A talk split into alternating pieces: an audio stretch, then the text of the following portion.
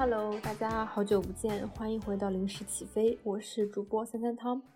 我真的真的真的已经好久没有更新了，呃，大概有两到三个月吧。不得不承认，就是由于一些录制条件上的限制，加上我真的太懒了，导致我一直在拖更，一直没有兑现自己周更的承诺，然后也一直没有去找各种各样的朋友们聊天。在这期间呢，我有自己尝试录音，但是可能就是录完了就录完了，没有然后了。并且当我静下心来去思考我在录音中说了什么的时候，我会发现自己做了太多情绪性的表达，而且是非常私人的个体的情绪。这些情绪呢，并非没有参考价值，只是说我我觉得不太适合分享给大众。毕竟在互联网上嘛，大家还是需要小心一点，不要分享太多。个人隐私类的内容，然后这些录音就没有放出去。但是现在已经年末了，我想的是，今年如果我再不录节目的话，再不给今年收个尾的话，就到明年了。时间虽然是一个节点，但是节点是非常重要的，它其中承载的希望和仪式感是无与伦比的。所以本期节目我就将以我个人的视角，简单的回顾总结一下。二零二二年发生了什么事情吧？首先说一下二零二二年总体给我的印象吧。其实对于我们许多人来说，今年是非常漫长却仓促的一年。我们在年头的时候一起开启了举世瞩目的冬奥会，但是我们也看到了被铁链拴住的、生育了八个孩子的女人和至今都没有消息的巫医。我们看到了俄乌冲突，看到了唐山被黑恶势力暴打的女性，我们经历了漫长的上海封城，然后又为没有能在大火中逃出升天的乌鲁木齐的居民们默哀。我们曾经见证了河南镇银行的储户被付红码，然后又看见了行程卡下架。我们看着历史的伟人。消失在时间的长河里面。我们在最近又享受着世界杯的狂欢，呃，还有我们曾经感慨为什么要歧视那些阳过的打工人，然后在一夜之间我们都阳了。不懂是坏事太多，还是坏事永远比好事有冲击力？嗯，不懂是二零二二年发生了太多事情，我们很难。每件事情都清晰的记得，还是我们的记忆本来就只有七秒钟？当天在网上吵过架，隔几天就忘了。其实除了我说的这些事情之外，二零二二年还发生了太多太多曾经轰动一时，但是很快就烟消云散，没有结果也没有任何溯源的事情。我们对世界的感知能力其实在增强，对坏事的敏感程度也在加深。但在回顾二零二二年的时候，我猛然的发现，如果你不去刻意的记录某些事情，你很快就会忘记这一年里面都发生了什么事情。因为互联网会骗人，当你尝试翻看那些你曾经转发过的微博、转发过的公众号文章，你会发现里面的内容被当作违规处理了。好的情况下，你还能看见它的标题。那。坏的情况下呢，我们直接就随手点击了删除，因为我们也不记得自己曾经为了什么事情愤愤不平。呃，那些很近的事情好像很远，很远的事情又好像很近。相信很多人都看过《星梦环游记》，就是那个 Coco。对于里面的灵魂来说，被世界最后一个活着的人忘记，就代表着灵魂最后的死亡。希望我们能够。不要忘记发生了什么事情，能够经常的回看过往。尽管虽然二零二二年有很多的磨难，但是它也可能只是你 人生里面无关紧要的一年。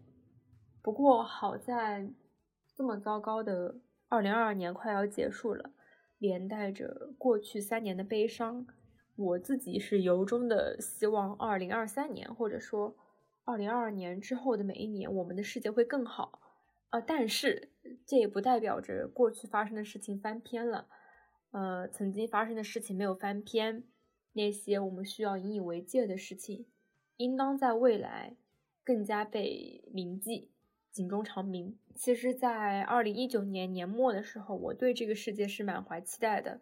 我当时相信这个世界会不遗余力的朝着更好的方向发展。然后，我在这个世界里需要做的就是发挥自己的主观能动性，更努力一点。在当时，我是看到了这么一段话，就是在季诺的《数码法达》里面有这样的一个对话。呃，马诺林说，人们都希望新的一年能比上一年好。然后马法达说，另一方面，新的一年一定也在希望变好的是人们。于是我在二零一九年年末的时候是这么写的：与其说着二零二零，请对我好一点吧，不如让二零二零看到一个更好的你。但是后来我发现，渺小的个体在大环境里根本就不值一提。还是那句话，就是时代的尘埃落到每个人头上都是座大山。尽我们所能的变好，有时候其实是一种无能为力的表现。因为你除了个体变好，你无法阻止周遭的世界变坏。在疫情彻底放开的现在，我才开始懂得，其实期待明年变好，它是一个非常浪漫而又缥缈的愿望。尽管如此，我们还是非常希望这个愿望能够实现。以上呢，就是比较宏观的叙述一下2022年都发生了什么。接下来呢，我会以自己微观的视角讲一下2022年我个人发生了什么。首先，我要说一下年末对于我来说很特殊，因为我的生日是十二月三十一号。每当我总结这一年发生什么的时候，也就是在总结我自己成长的那一岁。过了今年呢，我的人生就度过了整整二十个年头。就是，哎，我我果然还是很年轻啦，开启了我人生的二十一岁嘛。其实这二十年，说实话过得非常的平庸，但是我觉得我自己已经算过得比较幸运的那种人了。嗯，不过这二十年也可以说相当的精彩，主要是今年比较精彩。我今年好像坐上了火箭，开启了加速成长的模式。其实各方面的压力是源源不断的，包括今年我对世界的认知也都在逐步的成型，甚至说我的三观都在今年就进行了一个完善，或者说。被重塑了，然后今年里呢，主要就是我从一月份开始就在实习，在今年开启了三段实习，认识了很多优秀的同事朋友，他们给了我很多的鼓励，然后也带我看到了非常不一样的世界，特别是第一段实习，很感谢部门里面的大家，如果当时没有一个做企业播客的机会，我现在。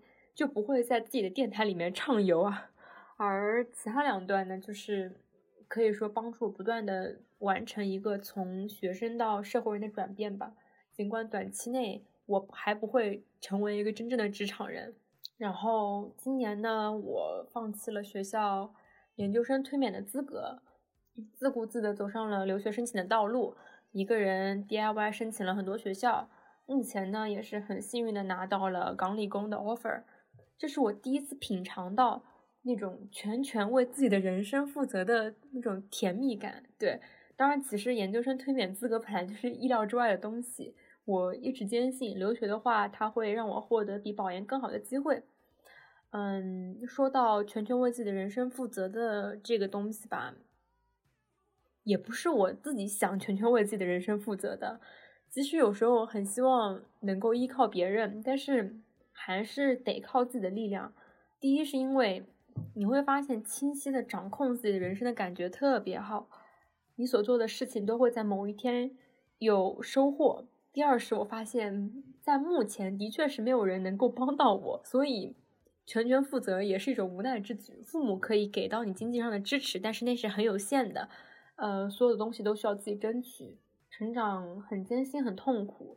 嗯，如果可以的话，我想一直当小孩，我也想做家里蹲，我也想做全职女儿。但不幸的是，我跟大多数人一样，必须在人生的某一个节点成长，然后出于各种各样的原因，主动或者被动的脱离父母的怀抱。而我觉得今年恰好就是那个节点。可能我的父母觉得我没有完成转变，但是我觉得我在今年的确是有这么一个转变的，对。然后除此之外呢，我想想，今年还很感谢就是在学校课堂上做组长的机会，最主要是想感谢一下和我一起做小组作业的朋友们，也特别感谢迫使大家做小组作业的老师，真的是高压让人迅速的成长。我从来没有在哪一个小组作业里面那么心潮澎湃，但是也那么疲惫。我能在今年的呃小组合作里面体会到那种能够号召大家一起为了同一个目标一致向前的感觉。包括我自己遇到靠谱的组员，我也非常幸运，能够从那么多优秀的女孩子身上获得力量，嗯，学到很多内容，让我非常开心。嗯，其实说到这里的话，我这一年做的实事也就告一段落了，好像说多不多，说少也不少，算我今年个人的一些成长吧。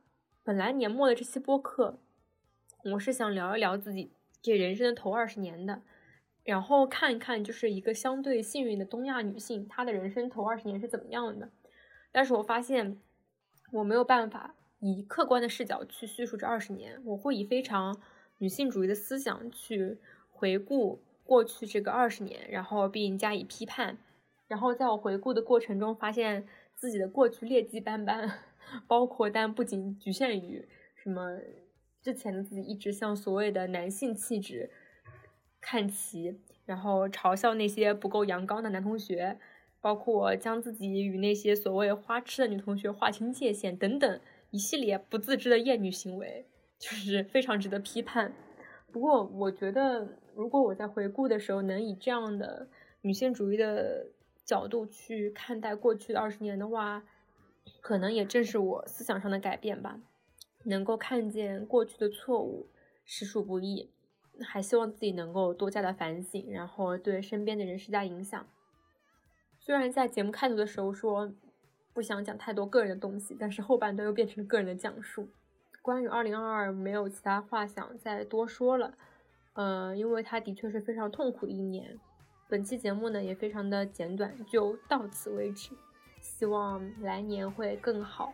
如果二零二三年不会更好的话，那只能希望泥淖里的我们会变得更好。